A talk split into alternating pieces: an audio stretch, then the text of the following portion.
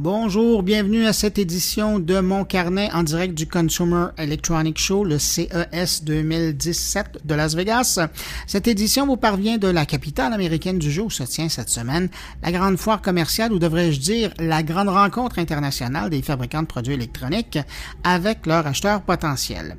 Et si je voulais être un petit peu plus précis, je pourrais vous dire que j'enregistre présentement le podcast en direct de ma chambre et après une longue journée de marche et de découverte. Et si vous entendez musique derrière euh, moi, euh, c'est pas euh, quelque chose qui se passe à l'extérieur de, votre casque d'écoute ou de votre voiture, mais c'est bien que dans la rue, devant mon hôtel ou juste à côté, il y a une grande fête, il y a un concert en, direct, alors c'est ce que vous entendez comme moi. Alors, pour revenir au CES, pour vous donner une idée de la taille de l'événement, je vous donne quelques chiffres en rafale. On y accueille presque 4000 exposants qui viennent présenter plus de 20 000 produits et des exposants qui viennent de 150 pays différents. Et tout ça, ben, c'est couvert par plus de 6500 journalistes ou analystes. L'événement a tellement grandi au fil des ans qu'il est maintenant présenté dans deux centres de congrès distincts et cinq grands hôtels du boulevard principal de Las Vegas. C'est des centaines de kilomètres d'exposition à marcher. Je vous dirais pas que j'en ai, j'en ai marché des centaines, mais euh, je vais être probablement euh, approcher le 100 à la fin de la semaine. Alors, au sommaire de cette édition, Las Vegasienne de mon carnet, si vous me permettez l'expression. D'abord, cette semaine, je vous épargne le retour sur l'actualité parce qu'il y a eu tellement d'annonces que je pourrais passer le podcast complet là-dessus. Alors, je vais plutôt euh, vous faire euh, rencontrer des gens. En commençant par mes ex-collègues français, Jérôme Colombin et François Sorel, tous deux journalistes techno depuis aussi longtemps que moi j'en parle. On les retrouve normalement à la radio française ou sur le web. Alors, j'ai pris du temps avec eux pour revenir sur la signification du CES et ce qu'ils espéraient en retenir euh, cette année. Une rencontre avec le journaliste québécois Jean-François Coder de la presse. Bon, lui, il n'a pas fait les 50 éditions du CES, mais il en a fait quand même beaucoup. Alors, j'étais curieux de l'entendre sur sa vision de l'événement. Et puis, pour terminer cette édition spéciale du CES, rencontre avec un ex-dragon, Martin Luc Archambault, qui est venu à Vegas pour tenter de convaincre les journalistes de la planète techno d'essayer 5 minutes son système de synchronisation de musique AMI. Une rencontre fascinante, vous allez entendre ça.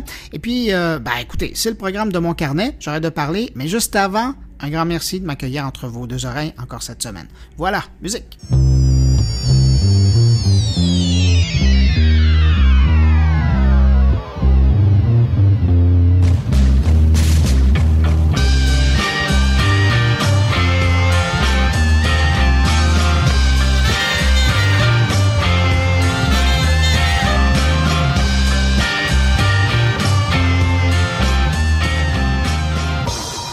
Le CES 2017, ça représente quoi dans le paysage de l'actualité technologique ou de l'industrie de la technologie? Bah, c'est toujours, à mon avis, l'événement euh, incontournable. C'est un peu, euh, je le dis souvent, notre Coupe du Monde. Hein. Nous, journalistes high-tech, notre rendez-vous, euh, le phare de l'année, c'est le CES. alors c'est vrai qu'on avait un peu peur ces dernières années parce qu'on se retrouvait dans une situation où il n'y avait pas forcément d'innovation majeure qui nous faisait rêver, etc. Donc on allait au CES, on y va tous les ans, on, on ramène pas mal d'informations, mais c'est vrai qu'on avait un petit arrière-goût d'inachevé. Euh, on ne sait pas trop cette année ce qui va se passer. Je sais pas, j'ai l'impression qu'ils sont un peu meilleurs que les, années précédentes. Il y a pas mal de choses intéressantes, avec notamment les robots, euh, l'intelligence artificielle, etc., qui est en train d'exploser. Donc voilà, CES, événement incontournable. Moi, je suis d'accord avec François comme d'habitude, et par principe et par contrat d'ailleurs. Donc, euh, c'est exactement ça. Juste pour rester sur le côté euh, un petit peu euh, critique pour la gratter, ben oui, il n'y a plus le lancement du DVD, le lancement, l'invention de la haute définition, toutes ces révolutions, c'est derrière nous. Et aujourd'hui, on parle plus d'objets connectés, parfois avec des choses un peu bizarroïdes. Quand on raconte ça aux auditeurs, on a des commentaires, beaucoup de gens qui nous disent mais, c'est n'importe quoi? Mais voilà, c'est n'importe quoi. Alors d'un côté, ils ont raison, il y a un peu de bullshit. D'un autre côté, je pense que euh, parce qu'ils ne perçoivent pas tout ce qu'il y a derrière. Et c'est à nous à expliquer toute cette révolution euh, qui continue, qui euh, commence à peine en réalité, qui s'est complexifiée pour rebondir sur la, la réalité, euh, enfin l'intelligence artificielle, le système Amazon d'Alexa, euh, système Alexa d'Amazon, pardon, est en train de se répandre partout. C'est à la fois génial et ça va être super compliqué à appréhender. Ben là, c'est ça, parce que je vais vous entendre justement sur le sujet. Je suis content que vous le mentionniez. Il y a LG qui a présenté sa version de l'intelligence euh, l'assistant Exactement. Euh, il y a même Bosch euh, qui a présenté l'assistant de, de, pour la cuisine on y va vraiment partout. Là. Mm. Donc, il n'y a pas une pièce dans la maison, et même au travail, et même la voiture, où il n'y aura pas d'assistance, euh, euh, j'allais dire intellectuelle. Ce serait trop beau. Ça serait trop beau. Mais comment vous voyez ça? Euh, moi, je vois ça de manière positive et c'est vrai qu'il y a aussi beaucoup de négatifs. Ça va, tout va changer. Demain, vous achetez un robinet. Vous ne concevrez pas que ce robinet soit pas capable de mesurer la quantité d'eau que vous avez consommée. Et si c'est pas le faire, c'est que c'est un robinet du siècle passé et vous l'achèterez pas. Et c'est ça la révolution. Et Mais... qui va vous donner l'eau en fonction du verre que vous allez lui présenter aussi. Ah Donc vous n'avez pas besoin de fermer ou d'ouvrir le robinet. Oui, bien sûr, il y aura ça également. Mais c'est vraiment cette notion d'objet connecté. Mais il y a la face obscure, le côté obscur. On est sous surveillance, il faut l'avouer. On, on va s'auto-surveiller de plus en plus. Jérôme a raison, bien sûr. Et euh, par contrat toujours. Comme ça, voilà, par contrat. Mais, mais c'est vrai qu'aujourd'hui, on parle beaucoup d'objets connectés parce que ce sont des, des nouveaux nouveaux objets avec de nouvelles fonctionnalités. Parfois, c'est des anciens objets avec de nouvelles fonctionnalités. Mais demain, on parlera, on, parlera plus de, tout ça. C'est un peu comme le, je sais pas moi, l'ABS sur les, les véhicules. Euh, il y a 20 ans, c'était un truc révolutionnaire. On mettait ça en avant avec des stickers, etc. Maintenant, toutes les voitures ont l'ABS et on n'imagine pas ne pas avoir une voiture avec tout des, plein de services de sécurité. Je pense qu'on va aller euh, euh, vers cette voie. On aura de plus en plus d'objets complètement anodins qui seront connectés.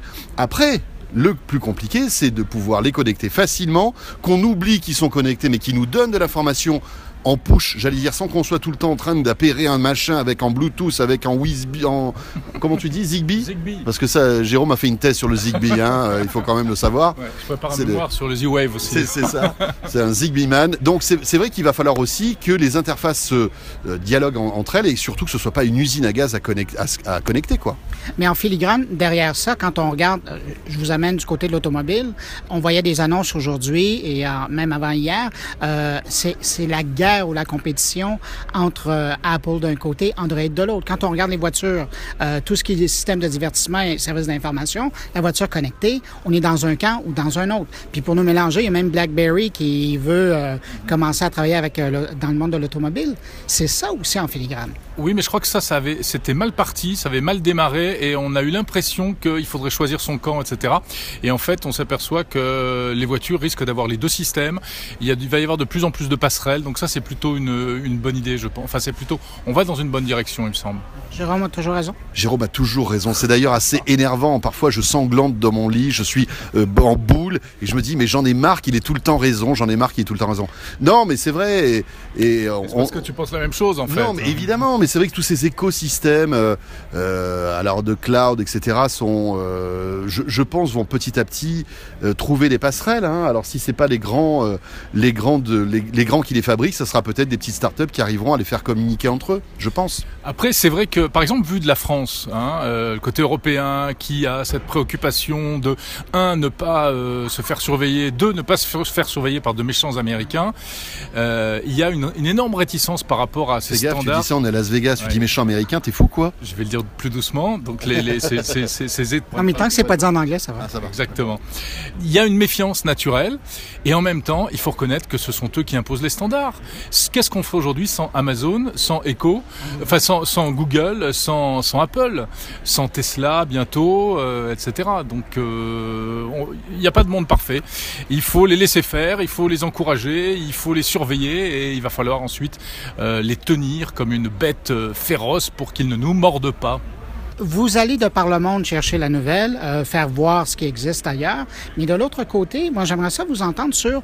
Il y a une énorme délégation française cette année au CES. D'ailleurs, j'ai tweeté à un moment donné cette semaine en disant J'ai jamais autant entendu parler français à Las Vegas au CES. C'est les Québécois. Oh, non, non, non.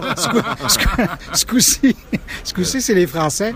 Euh, Comment vous expliquez ça, cet engagement par rapport au CES? L'an dernier, il y en avait, là, cette année, il y en a encore plus. Mais Bruno, alors toi qui suis de près tout, ce, tout, tout ça, ça fait plusieurs années quand même hein, qu'on voit Oui, c'est un que build-up, là, ça. l'innovation française frémit, grossit, euh, se, se- voilà, devient de plus en plus chaude ici au CES. Et nous, on le voit, ça fait, ça fait 3-4 ans qu'on voit qu'il y a de plus en plus de petites startups qui, qui viennent, qui présentent des choses. Ça prend euh, en plus de l'ampleur maintenant même au niveau européen avec le CES Unveiled qui est à Paris depuis, euh, depuis 2-3 ans. Et euh, bah, je pense qu'on a, alors sans être trop, on va dire patriote, on, a une, une vraie, une, chauvin, on a une vraie particularité, on a un vrai savoir-faire. Je pense vraiment dans, dans la, fabrication des objets connectés, on est plein d'idées. On est plein d'idées, on arrive à faire des trucs que, que même les Américains, voilà, trouvent intéressants. Est-ce qu'on arrive après jusqu'au bout? C'est c'est peut-être ça le problème, hein, c'est que nous, alors j'ai- je peux te dire que depuis toutes ces années, on a parlé de trucs, mais qui nous enthousiasmaient, mais alors d'une manière incroyable. Et euh, le- l'année d'après, on se dit, mais putain, mais où est-ce qu'ils sont passés les gars qui avaient sorti euh, leur machin connecté qui était génial, la fourchette connectée? C'est- Voilà, la meilleure, la La fourchette, connectée, il y a trois ans. et enfin, enfin, enfin, on s'était vite rendu compte quand même que c'était un peu l'arnaque ce truc-là. Mais voilà, c'est vrai qu'au bout d'un moment, c'est- il faut, il faut transformer l'essai, comme on dit au rugby, et on n'est pas très bon pour transformer l'essai. En revanche, on est très bon avant pour, pour, créer, des, voilà, pour créer des objets et créer de l'innovation. Et de voir les politiques débarquer, là, c'est une bonne nouvelle, ça, de voir que les politiques s'intéressent euh, Ah aux- oui. aux startups euh, et puis à la French Tech. Mais c'est une super bonne nouvelle parce que d'un- on, dit, on a suffisamment dit que les politiques n'étaient pas assez en phase avec euh, le numérique, avec ce monde-là, etc. Donc euh, ils montrent qu'ils le sont. Est-ce qu'ils le sont réellement? Ça, c'est une autre Ouais, histoire. c'est pas de l'opportunisme euh, et aussi une fenêtre aujourd'hui médiatique importante sûr. Parce que là, tous les médias français sont là. hein, et, et voilà, on est en politique, on vient ici, on est sûr d'avoir une super vitrine euh, euh, en France. Et voilà. puis c'est très positif, c'est la France qui gagne, c'est la France qui s'exporte, c'est la France qui innove. Donc c'est génial, mais tant mieux, il faut surfer là-dessus. Et c'est vrai ce que disait François, on est en France très créatif. On, on est un peu foufou, on invente des trucs un peu bizarres. Euh, Il y a 90% des choses qui ne déboucheront pas commercialement, mais il y a peut-être 10% euh, qui sont vraiment intéressantes et qui, euh, et qui ouvrent la voie. Et il faut qu'on cultive ça. Et alors venir se montrer au CES, bah, c'est super important pour ces entreprises-là. hein. Dernière question, je veux savoir, pour cette édition du CES, vous vous attendez à quoi? Vous espérez quoi? Bon, euh, pff, moi je- je- j'espère, euh, j'espère plus grand chose parce que je me dis, euh, je me dis voilà, on est porté par l'innovation malgré tout ici, on est toujours euh, ébahi. Bon, en plus non seulement on est curieux, mais on est passionné par tout ce qu'on fait, donc forcément on est toujours ébahi par des trucs. Là, j'ai vu que Pernod Ricard sortait une machine à cocktail connectée. Je sais pas du tout ce que c'est, mais j'ai envie d'aller voir. Il y a Au plein moins pour goûter. voilà, ça c'est. c'est- Et oui, tu me connais bien, Bruno. Mais donc, il y a toujours des trucs. Après, te dire, Bruno, s'il y a euh, quelque chose qu'on attend vraiment, oui, moi j'attends euh, une peinture OLED qui me permettrait d'avoir euh, des murs entiers qui transformeraient ces murs en télé. J'attends des trucs comme ça. J'attends le robot intelligent qui marche toujours, pas comme Pepper, qui, qui comprend pas ce qu'on fait ou ce qui- ce ce qu'on dit. Mais ça, j'attends ça. Mais je pense que on n'est pas prêt encore technologiquement. Il y a plein de trucs, tu vois, où je me dis, on, nous, on nous montre des bribes d'innovation, comme par exemple tout ce qui est réalité virtuelle, augmentée, etc. On voit des trucs, mais qui sont importables sur la tête, qui, qui marchent pas bien. On, a l'idée, mais c'est pas encore prêt technologiquement. Donc pour l'instant, j'attends rien. Mais je, comme disait Dalida, j'attendrai. Voilà, moi, pour, pour, euh, moi, je suis pas d'accord avec François. C'est pas vrai. Si, si, donc rupture de contrat. Voilà. Euh, non, je pense qu'il y a déjà plein de choses qui font rêver. Euh, Il y a une chose dont on parle pas, mais qui prend de plus en plus d'importance au CES, c'est la voiture, la voiture autonome. Euh, Ouais, il moi, a raison. moi, j'aime pas conduire, ou plus exactement, euh, j'attends vraiment, c'est un truc que j'attends, la voiture qui, qui roule pour moi, que je puisse faire autre chose plutôt que de tenir le volant et surveiller des plaques d'immatriculation sur la route. Donc ça, il y a plein de choses intéressantes. Il commence à y avoir une émulation, il y a des concurrents de Tesla qui apparaissent, etc. Et, euh, et là, ça montre que les choses vont accélérer. Alors c'est vrai, on en est à la préhistoire, mais euh, c'est une belle histoire qui s'écrit et il y a vraiment de quoi rester optimiste. Et puis on a, on a une chance tous les trois, c'est de vivre tout ça et il faut en être conscient. Euh, voilà, on, a, on, on vit une espèce de d'accélération de, l'innovation qui est formidable et être les témoins de tout ça et avoir comme mission de, de, de j'allais dire recracher de manière très simple en fait tout, tout ce qu'on voit au quotidien, c'est formidable. Donc on a de la chance. Puis moi, je rajouterais quelque chose sur ce que tu dis, c'est aussi d'être là depuis un moment. Parce que là, on, regarde. C'est ça que je trouve intéressant parce que je regarde, bon, il y a des jeunes journalistes, il faut toujours qu'il y ait de la relève. Mais quand ça fait. Tu parles de nous, c'est ça? Oui, c'est ça. et, là, je vais parler de moi, mais quand ça fait 20 ans que tu regardes ça et que tu en parles aux gens, ça fait quand même plaisir de voir qu'il reste encore des choses qui bougent et de continuer à être épaté euh, de, par le travail. Ah ben, il n'y a rien de pire pour un journaliste que d'être blasé. Et en même temps, il faut pas euh, tomber dans tous les panneaux. Donc c'est vrai que quand on a de l'ancienneté, c'est pas mal parce que on met les choses en perspective, on comprend beaucoup plus vite. Je pense qu'on travaille plus rapidement et plus facilement que les jeunes journalistes. Voilà, et quand on voit une attachée de presse qui nous voit un truc un peu fumeux tout de suite avec Jérôme, on se regarde, on se dit, ok, bon, ça y est, allez, on, est désolé parce qu'il faut qu'on aille voir Bruno. À chaque fois, on dit ça. Hein. Tu sais, quand il y a une attachée de presse qui nous vend un truc qui nous plaît pas, on dit, il faut qu'on aille voir Bruno. Voilà, et elle nous laisse tranquille après. Et voilà, c'est pour ça. Ah. Messieurs, merci beaucoup. Puis, euh, ben, merci d'être là parce qu'on va vous suivre en direct. Et puis, euh, ben, après, hein, on vous suit, on continue à aller. Et on salue, tiens, j'en profite pour saluer toute la communauté euh, québécoise qui écoute beaucoup ce qu'on fait, Jérôme sur France Info, moi et AMC, et ce qu'on fait sur Zéro Net TV. On sait que vous êtes très nombreux et on tenait par ton biais à vous saluer et à vous remercier. Qu'est-ce qu'il est fort. Hein. Non, mais il est, bon, hein, il est bon. Non, mais, en plus, c'est vrai. Et en plus, c'est complètement vrai. C'est vrai. en plus, il a raison encore une fois. Eh oui. C'est Merci beaucoup, monsieur. Salut. Voilà cette entrevue avec euh, Jérôme Colombin et François Sorel de France Info, RMC et 01net. Je pense que j'ai fait le tour de leur présence médiatique. On fait une courte pause et je vous reviens tout de suite avec une entrevue avec euh, Jean-François Coder sur sa vision du CES à travers les années. Et je vous rappelle, on est toujours en direct du CES de Las Vegas.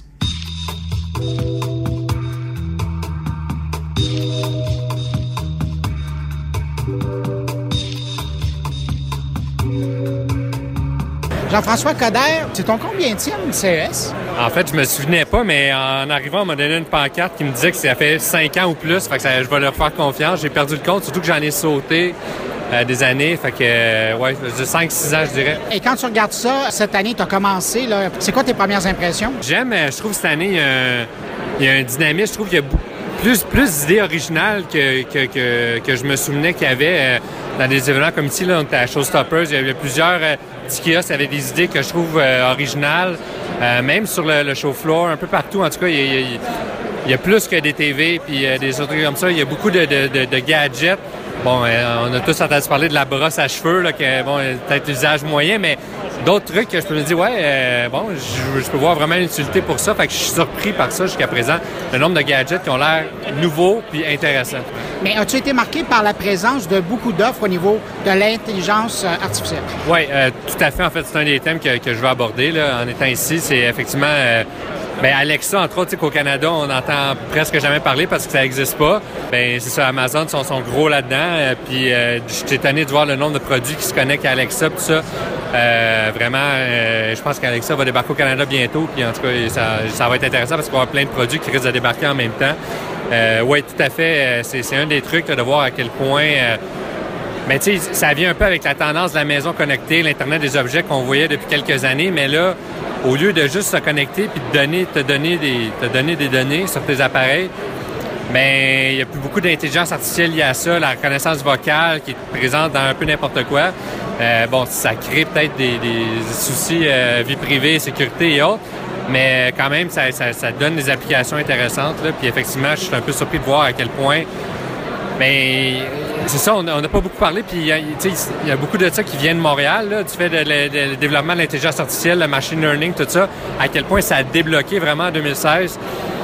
Puis on le voit pas vraiment encore. Euh, ben, si on y porte attention, on le voit, mais tu sais, on prend pour acquis que, par exemple, euh, Google Translate évolue un petit peu, un petit peu, un petit peu d'année en année, mais il y a comme des, gros bons qui se sont faits cette année, puis c'est vrai pour Google Translate, c'est vrai pour, pour d'autres affaires.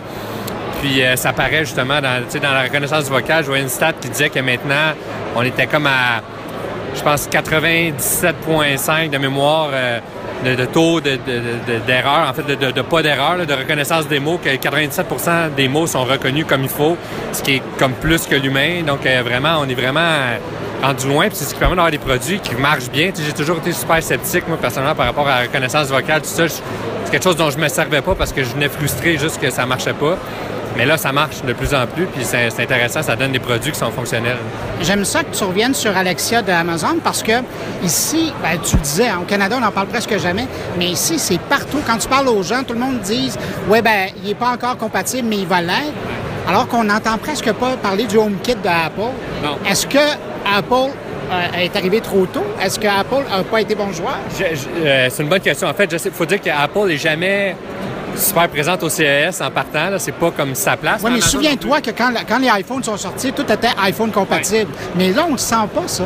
Non, c'est vrai, effectivement, que c'est de tous les appareils que j'ai vus jusqu'à date, personne ne me dit qu'il est compatible avec HomeKit. C'est pas arrivé une seule fois jusqu'à date. Il est encore tôt, mais c'est pas arrivé une seule fois. Euh, c'est vrai. Euh, ceci dit, bon, est-ce que ça, peut arriver quand même? Je ne sais pas à quel point, d'un point de vue technique, je ne connais pas assez savoir s'ils sont mutuellement exclusifs sur des appareils ou euh, si ça peut être compatible avec plusieurs, avec plusieurs systèmes. Mais effectivement, vraiment, ici, c'est Alexa, Alexa, Alexa, Alexa. HomeKit n'existe presque pas, même Google Assistant, un peu, mais pas autant qu'Alexa, qui est vraiment l'affaire. Puis qu'on, ben, on a toujours un peu eu hâte de le voir arriver au Canada, mais là encore plus, parce que si tous les gadgets sont compatibles avec ça et seulement ça, bien là, on n'aura rien de ça au Canada. Est-ce que l'auto euh, autonome euh, attire aussi ton attention? Bien, pas mal. En fait, tu vois, je ne l'ai pas testé, je ne suis pas allé la voir encore. Je vais faire ça peut-être un peu plus tard. Ce qui me fascine jusqu'à date, en fait, c'est juste de voir à quel point tous les gens qui en parlent en parlent comme si c'était fait. Tu sais, c'est comme si c'était c'est là, là, tu sais, vous avez juste à la prendre, l'auto, à se conduire tout seul, mais je suis comme, ouais, attends un peu, on n'est pas tout à fait rendu, mais ça, ça, ça m'étonne à quel point c'est comme pris pour acquis que c'est une question de jour. Ça va arriver bientôt, alors qu'il me semble qu'il reste encore des longs bouts à faire là-dedans. en tout cas, j'admire leur confiance, là, mais en tout cas, pour l'instant, moi, je reste encore sceptique par rapport à ça, mais c'est ça, c'est ce qui m'a frappé, surtout jusqu'à là, c'est de dire à quel point tout le monde est comme, ben oui, l'auto, elle va se conduire tout seul. C'est pas l'an prochain, ou même, je te dirais peut-être cet été. Sais, à, les entendre parler, on dirait que c'est ça, alors que Bon, je pense que ça va être plus long que ça quand même, mais euh, oui, effectivement, c'est un sujet qui est très fort cette année ici. Puis que, honnêtement, je n'avais pas vu venir tant que ça. Je pensais pas que, depuis plusieurs années qu'on entend parler, puis je pensais qu'on était un peu à ce stade-là. c'est ce qui me frappe en étant ici, à quel point tout le monde est comme rendu au stade suivant, parce que non, non, c'est plus ça s'en vient, c'est là. Puis en même temps, on a l'impression, c'est drôle parce que le salon de Détroit est pas tellement loin, mais on a l'impression que le CES est en train de devenir un mini salon de l'auto. Ben vraiment, moi je suis jamais allé dans un salon de l'auto, évidemment c'est pas, mon domaine, mais euh, vraiment, en fait, je pense que ce que j'ai compris, Honda et Nissan se sont ajoutés cette année au CS. C'était comme les deux derniers grands euh, manufacturiers automobiles qui n'étaient pas là. Donc, tout le monde est là. La plupart ont des autos qui se promènent dans le stationnement, des autos intelligentes. Ben, il y en a qui présentent des nouveaux modèles, euh, des, pas, tellement des nouveaux modèles, mais des prototypes, disons, des concept cars. On a l'impression, oui, effectivement, qu'il y a un salon de l'auto qui joue en, dans, on the side, si on veut. Fait que oui, c'est ben, tellement immense comme événement, mais effectivement, l'auto prend vraiment de plus en plus de place. Je racontais ça, dans le temps, le, volet auto du CS, c'était comme des radios MP3 puis euh, des plugs pour brancher ton iPod. C'était sérieux, c'est XM, c'était. Ouais, puis c'était des néons pour mettre en ton auto, là, des affaires de même. Là, on est comme ailleurs, là, pas mal. Là, puis c'est, ben, ça, ça, fait du bien, là, parce que c'est comme un pavillon qu'on pouvait, disons, facilement ignorer, puis qui cette année est probablement le plus intéressant ou un des plus intéressants. Jean-François, est-ce que tu as remarqué une plus grande présence de la, je dirais, la francophonie? Je suis étonné du nombre de français, effectivement. Je sais pas si je suis juste tombé dessus ou... Euh, suis étonné du nombre de compagnies françaises, en fait. Euh, euh, le French Tech, qui appelle, sont, très présents. Tout à fait. Je sais pas si c'est juste parce que mon oreille est attirée à chaque fois, forcément, puis je me, je me retrouve là. Mais il y a vraiment beaucoup de start-up françaises. Tu sais, la France n'est pas tellement reconnue pour son volet entrepreneurial, disons. Puis c'est étonnant à quel point il y a beaucoup de start-up ici. Quelques Québécoises aussi, là. Il y en a quand même, euh, d'année en année, ça monte aussi, mais le nombre de Français en particulier m'a étonné. Donc, euh, l'édition 2017, ça fait une journée que c'est commencé. Il y a deux jours que, tu travailles euh, sur les conférences de presse parallèles. Pour toi, c'est une bonne édition jusqu'à maintenant? Euh, oui, jusqu'à là, oui, jusqu'à là, vraiment, comme je dis, je suis étonné. chaque année, j'essaie de faire un, un, top 10 des gadgets cool ou trucs comme ça. Puis des fois, il faut, faut, gratter, ça, ça se répète. Puis, tu sais, des, des affaires de, home monitoring, tu sais, t'en as comme 200, là, OK, on, a vu, tu sais. Puis j'étais étonné cette année, je pense qu'en une soirée, j'avais, j'en avais 15, là, puis j'ai continué à me promener, puis il y en avait, fait que ça, ça là-dessus, c'est vraiment intéressant. L'auto est intéressante. Euh, même les TV, euh, il y a des trucs intéressants que j'ai vus, que d'habitude c'est plat, mais il y a des trucs, je fais comme l'écran super mince de LG, il est vraiment mince, là, je l'ai vu aujourd'hui, c'est vraiment impressionnant, tu sais, c'est pas juste un peu plus mince, c'est vraiment mince. Euh, l'écran qui fait du bruit de Sony, je l'ai pas, je l'ai pas vu, mais le concept est vraiment cool. Fait que, ouais, même dans les TV, qui est d'habitude le marché un peu plus plate, mais gros, donc on n'a pas le choix de couvrir, c'est le fun. Fait que, ouais, je suis là, je suis impressionné. Là, je fais appel euh, au gars de techno qui a couvert mais depuis longtemps, là, de revoir Kodak réapparaître, de revoir euh, RCA. Ben, Polaroid qui, qui s'est retourné du côté de la 3D. Comment tu vois ça? Ben, c'est le fun aussi de voir. Euh, ben, moi, je vois tu dis d'un point de vue techno, mais je vois ça plus d'un point de vue affaires, là, un petit côté affaires, puis de voir des compagnies comme ça qui, qui se réinventent. Au Canada, au Canada, on a BlackBerry qui retente un peu le même coup. Ils ont comme vu leur marché principal s'est foiré, puis ils essaient de se relancer d'une autre manière. C'est un peu ça, de voir des compagnies comme ça, justement, qui réussissent à, pas juste à survivre, mais à arriver avec des nouveaux produits. Évidemment, ils ne sont pas euh, aussi incontournables qu'ils ont, déjà été. Mais euh, ouais, c'est des turnovers qu'on appelle intéressants à suivre aussi. Jean-François Cader de la presse, merci beaucoup, puis bon CES. Ça fait plaisir, merci, au revoir.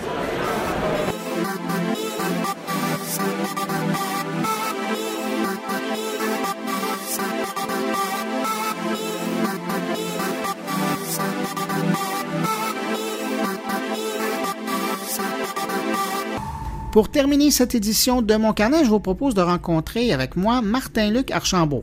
Vous le connaissez peut-être comme ex-dragon, mais dans la vraie vie, c'est un homme d'affaires et il est ici à Vegas pour faire connaître son application de synchronisation de musique AmpMe. Euh, D'ailleurs, vous avez peut-être vu euh, un bout d'entrevue que j'ai fait avec lui sur le site de Canoë dans la section techno euh, cette semaine. Là, c'est une autre entrevue, plus longue que je vous propose sur sa démarche d'entrepreneur qui vient ici à Las Vegas dans le contexte du CES pour ben, essayer de convaincre des gens que son affaire est très bonne. Alors, voici notre entretien. Martin-Luc Archambault, vous êtes ici au CES euh, de l'édition 2017 pour présenter votre application AmpMe. Stratégiquement, est-ce que vous auriez pu décider de faire ça de Montréal, faire investir de l'argent sur Internet pour euh, être présent, pousser sur Facebook, partout? Mais pourquoi vous êtes ici au CES? Je pense que c'est important. CES, c'est la plus grosse conférence de technologie au monde. C'est là que les gens dévoilent euh, les avancées technologiques finalement. Puis, tu sais, nous, ce qu'on fait, c'est vraiment une avancée technologique. On veut être sûr que tous les journalistes dans le monde aient l'occasion de voir ce qu'on fait, puis ils puissent, ils puissent en parler à leur, à leur public finalement. Alors, euh, c'est pour ça qu'on est ici dans des événements, Showstoppers puis Pepcom hier, qui sont simplement dédiés à des journalistes. Ça, c'est une question. Là, vous allez faire plaisir à des gens. C'est quoi la différence entre les deux événements? Puis selon vous, comme businessman, lequel est le plus intéressant? Pepcom et euh, Showstopper? C'est sûr que tu vas, tu vas souvent voir des, les mêmes journalistes dans les deux événements, euh, mais on voit, on voit beaucoup de, nouvelles, de nouvelles faces, si on veut. Fait que je pense que les deux sont, les deux sont bons. Je pense qu'il y a plus de monde à Pepcom hier que ce soir. Qu'est-ce que tu en penses? Euh, oui. Ouais, je pense que. Mais la nourriture est meilleure ici. Oui, la nourriture est meilleure, mais puis j'aime mieux notre, notre booth, comment on, comment on l'a emplacé. Puis le défi, quand on fait une présentation comme ça, sachant que c'est peut-être pas les 6500 journalistes du CES qui sont là, mais il y en a une couple de mille qui sont là ce soir, c'est quoi le défi quand on a besoin de faire une bonne impression? C'est-à-dire que je pense que ils sont, sont pas tous là, mais tous les gros sont là. Ils ont tout le temps un représentant qui, qui va être envoyé. Euh, puis le défi pour nous, c'est vraiment de, de voir ceux qu'on veut vraiment targeter, puis d'aller les chercher, puis de les convaincre de prendre cinq secondes, puis rentrer dans notre booth. Dans notre booth, on a mis euh, une quinzaine de speakers et de téléphones qui sont tous synchronisés. Euh, puis c'est comme tu rentres dans un mur de son, si tu veux. Fait que les gens, quand ils rentrent puis ils notre produit, euh, tout de suite, ils comprennent.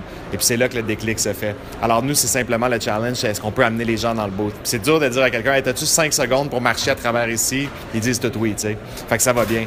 Euh, on, a on a eu du bon coverage des, des, médias québécois qui ont parlé de nous, mais également, juste hier, on a eu une entrevue avec BBC et puis on a été à la télé sur BBC. Alors c'est quand même super, là, ça. C'est le genre de couverture qu'on n'a pas nécessairement à Montréal. Ben non, mais c'est super bien d'avoir de la couverture locale. Euh, tu sais, j'adore. mais c'est pas BBC qui va venir à Montréal vous voir. C'est pas BBC qui va venir à Montréal nous voir. Si on veut être sur BBC, sur CNN, ben c'est moi qu'il faut qu'il me déplace. Puis c'est important qu'une qu'une start-up euh, québécoise, même si on veut grandir à Montréal, ben on a une portée internationale. Alors faut faut, faut voyager, il faut s'ouvrir les portes, il faut pas rester euh, tout seul dans le petit coin. Ben, particulièrement parce que justement, votre application, elle n'a pas de frontières. C'est de la musique, c'est de la vidéo, euh, c'est toutes les plateformes connues qui, à l'heure actuelle, sont utilisées. Effectivement. En fait, notre, euh, notre plus gros euh, pays en ce moment, c'est les États-Unis en termes de nombre d'utilisateurs. mais on a beaucoup, beaucoup d'utilisateurs en Inde, au Brésil, en Arabie Saoudite. On a été numéro un sur le App Store en musique en Arabie Saoudite. Alors, c'est vraiment une portée internationale. On est traduit en huit langues. puis écoute, ça fait juste un an. Là, fait on, on va voir où est-ce qu'on s'en va avec ça. Mais justement, mais d'être une marque comme ça, puis une application internationale, c'est quoi le défi quand on fait du support à la clientèle après? Ben là, c'est sûr qu'il faut pouvoir parler dans plusieurs langues, mais, euh, mais ça va bien. On a un team assez diversifié. C'est cool à Montréal parce qu'on on engage du monde un peu de, de, plusieurs backgrounds. je pense qu'on parle portugais, on parle arabe, on parle anglais, on parle français, espagnol. Fait qu'on a déjà cinq langues. Euh, mais non, c'est sûr que puis ça, ça fait que tout le monde s'implique. Quand on voit des tweets dans une langue qu'on connaît pas, euh, ben, il y a peut-être un programmeur espagnol qui va dire hey, moi, je vais répondre. c'est cool d'impliquer tout le, tout le team dans le customer support. Euh, Martin Luc, vous avez fait vraiment une méchante pirouette technologique avec votre application. Là, on laisse le côté business. Là, je veux parler de l'application. Arriver à synchroniser des appareils, c'est pas évident. Là. Des téléphones, des tablettes à partir d'un son, euh, d'un environnement qui n'est pas nécessairement euh, facile à faire. Vous arrivez à synchroniser tout ça. Comment vous êtes pris? Bien, c'est sûr que c'est difficile de synchroniser des appareils qui sont tous différents, qui ont tous euh, des, des, ce qu'on appelle des, des, offsets différents. Donc ça, c'est le moment entre que tu cliques play, puis que le téléphone pense qu'il joue de la musique, mais que la musique sort vraiment des, des haut-parleurs. Euh, puis chaque téléphone a 10 millisecondes, 20 millisecondes, 300 millisecondes euh, de, de, offset. Donc, il faut tout corriger ça. Alors, on a créé un algorithme euh, qui permet de corriger ça euh, on the fly, si on veut. Au début, on insérait des sons haute fréquence. On écoutait avec les micros des autres téléphones, voir s'ils étaient synchronisés. mais maintenant, ça se fait beaucoup plus vite. On a déjà appris la majorité des téléphones, la majorité des speakers sur le, sur le marché. Justement, est-ce que ça a été la même démarche avec les haut-parleurs Bluetooth? Effectivement, on a commencé, on a acheté les 100 top speakers sur Amazon. Euh, on les a analysés, on a passé ça à travers notre QA avec des hautes fréquences pour voir leur offset. Puis euh, là, on a développé un algorithme qui garde de le corriger. Et là, avec toute la recherche puis le développement que vous avez fait, j'imagine que vous avez d'autres idées? Oui, bien là, c'est sûr que la, la, première étape, c'était de faire que ça se synchronise, parce que si c'est pas synchronisé, on n'a pas d'application. Euh, la prochaine étape, c'est de rendre ça social, de faire que n'importe qui peut rajouter des tunes dans le party, que les gens peuvent se dire, si par exemple, toi, tu mets une tune que personne aime, bien là, tout le monde peut la voter down, puis si tout le monde la vote down, ben, elle se fait changer tout de suite. On n'est pas obligé de l'entendre au complet, puis on va donner des points. Ça va être la fun. Ça va être la première application, euh, euh, le premier music player social, si on veut. J'allais dire, vous êtes en train de ramener à mode l'iPod Battle. Ouais, c'est ça. On veut.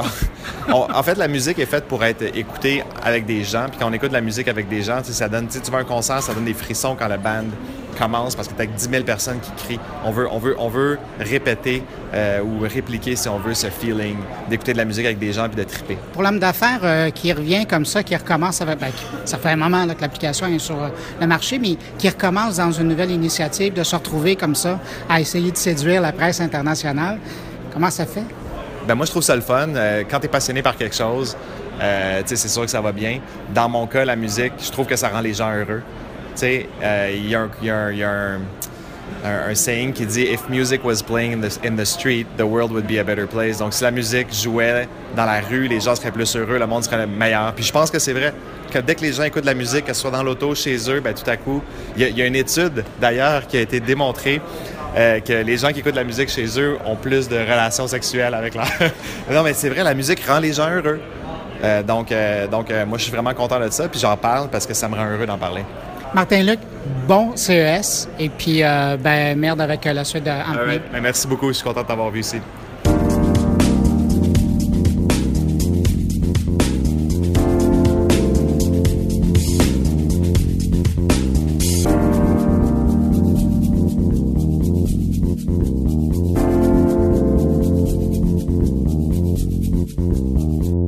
Voilà, c'est tout pour cette édition spéciale de mon carnet qui vous provenait en direct de Las Vegas dans le cadre du CES 2017. J'espère que vous avez apprécié. Merci encore une fois de m'avoir accueilli entre vos deux oreilles. N'hésitez pas à passer le mot autour de vous si vous pensez que mon carnet peut intéresser de vos connaissances. J'apprécierais que vous le fassiez. Euh, je serai de retour, moi, la semaine prochaine. Si vous désirez me laisser un mot, vous pouvez le faire en passant par la page Facebook de mon carnet, par le biais de mon compte Twitter, sur ma page SoundCloud ou encore dans la version blog de mon carnet. Excellente semaine, je vous donne rendez-vous la semaine prochaine. Au revoir.